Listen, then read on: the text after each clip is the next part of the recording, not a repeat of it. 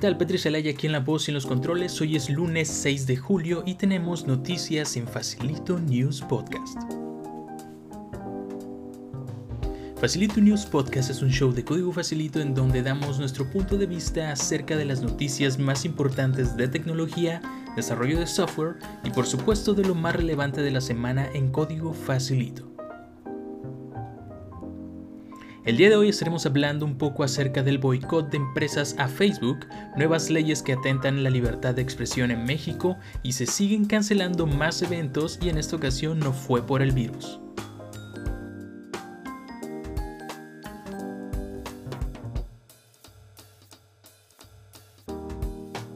Comencemos con las noticias de la semana. DuckDuckGo, el motor de búsqueda enfocado en la privacidad, ha sido restaurado en la India después de reportes desde el 1 de enero que no se tenía acceso a este servicio.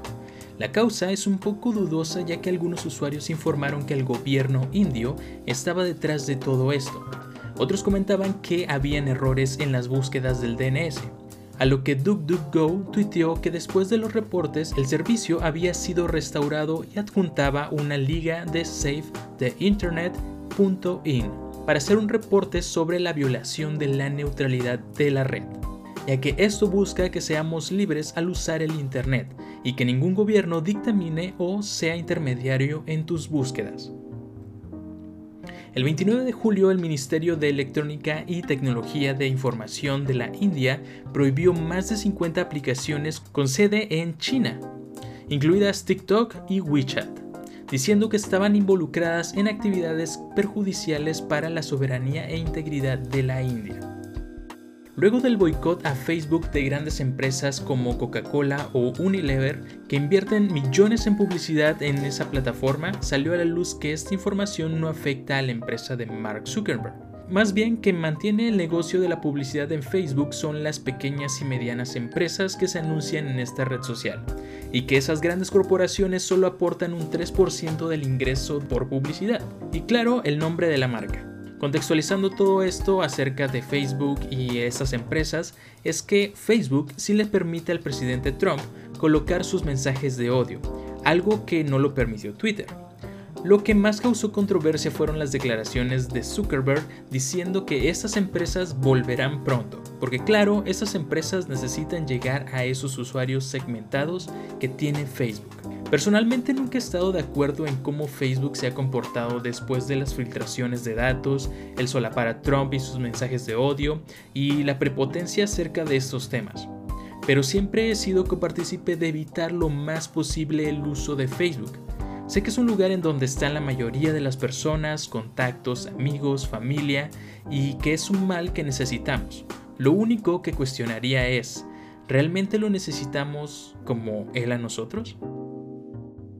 La noticia de la semana la dio el gobierno de México y es un poco complicado mencionar porque en el canal ni en nuestros shows nos gusta hablar acerca de gobierno ni de política, porque claro no somos expertos en ello pero en esta ocasión es una excepción ya que sí es algo que debe de importarnos como mexicanos. Ok, les comento, la Cámara de Diputados y la Cámara de Senadores aprobaron diversas reformas a la Ley de Derechos de Autor y Código Penal Federal derivadas de la implementación del tratado entre México, Estados Unidos y Canadá, el TMEC, que entró en vigor el pasado 1 de julio. Esas reformas aprobadas violan la Constitución y son contrarias a los estándares internacionales de derechos humanos fundamentales de millones de personas que utilizan tecnología en México. Las nuevas reformas de derecho de autor establecen un mecanismo privado de censura en Internet, conocido como notificación y retirada, que obliga a los servicios en línea a remover cualquier publicación o contenido de sus usuarios cuando una persona alegue que violan sus derechos, sin la necesidad de que se aporte prueba alguna. Esto da pie a que si hablan mal de alguna persona, por ejemplo, alguna persona del gobierno o el mismo presidente, si no le parece puede mandar a bajar este contenido. Sí, a ese nivel de gravedad está esta situación. Y muy probable nos quedaremos sin memes. En consecuencia a esto, eludir candados digitales, tanto para instalarle una ROM personalizada a tu teléfono, instalar un sistema operativo diferente al que venía de fábrica, hacer jailbreak a tu dispositivo, dar mantenimiento o reparar aparatos tecnológicos, vehículos, etc., podrán multarte. Así que si tienes Word sin craquear y te aparece el mensaje de esta copia no está activada, eres acreedor a una multa o hasta 6 años de prisión. El detalle con esta nueva ley es que hay muchas dudas de en dónde se puede o no aplicar, porque en cuestión de tecnología es un campo muy muy extenso. Y si como gobierno no somos capaces de hacer propuestas objetivas ni claras, esto se puede tornar muy mal y hacer lo que deseen con nuestra libertad de expresión. Si quieren mantenerse al tanto acerca de este tema en concreto, pueden buscar el hashtag ni censura ni candados en Twitter o en redes sociales o directamente dirigirse a el siguiente link r3d.mx diagonal tmec, la red de defensa contra los derechos digitales en México. Ahí tendrán toda la información y un formulario para tomar acción y defender nuestro derecho a la libertad de expresión. Tenemos hasta el 31 de julio para interponer una acción inconstitucional. Les recuerdo que los links los estaremos incluyendo en nuestra página oficial de Twitter, arroba FNewsPodcast. Evo Online 2020, el torneo de juegos de pelea, fue cancelado oficialmente debido a que su CEO y cofundador, Joey Cuellar, fuera acusado de abuso sexual. A lo que muchas empresas de estos videojuegos de pelea y jugadores de renombre hicieron declaraciones públicas que si continuaba el CEO en la organización de este evento limitarían su participación a lo que la junta directiva lanzó un comunicado que Joey Cuellar ya no estará involucrado con Ivo y que están resolviendo internamente sus problemas, a lo que el evento online no se llevará a cabo.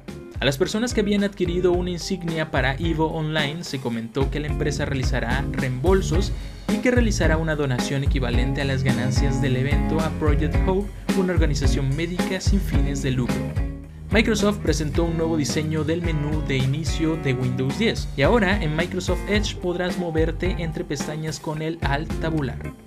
Este 8 de julio Google tendrá un evento especial de Hey Google Smart Home Submit.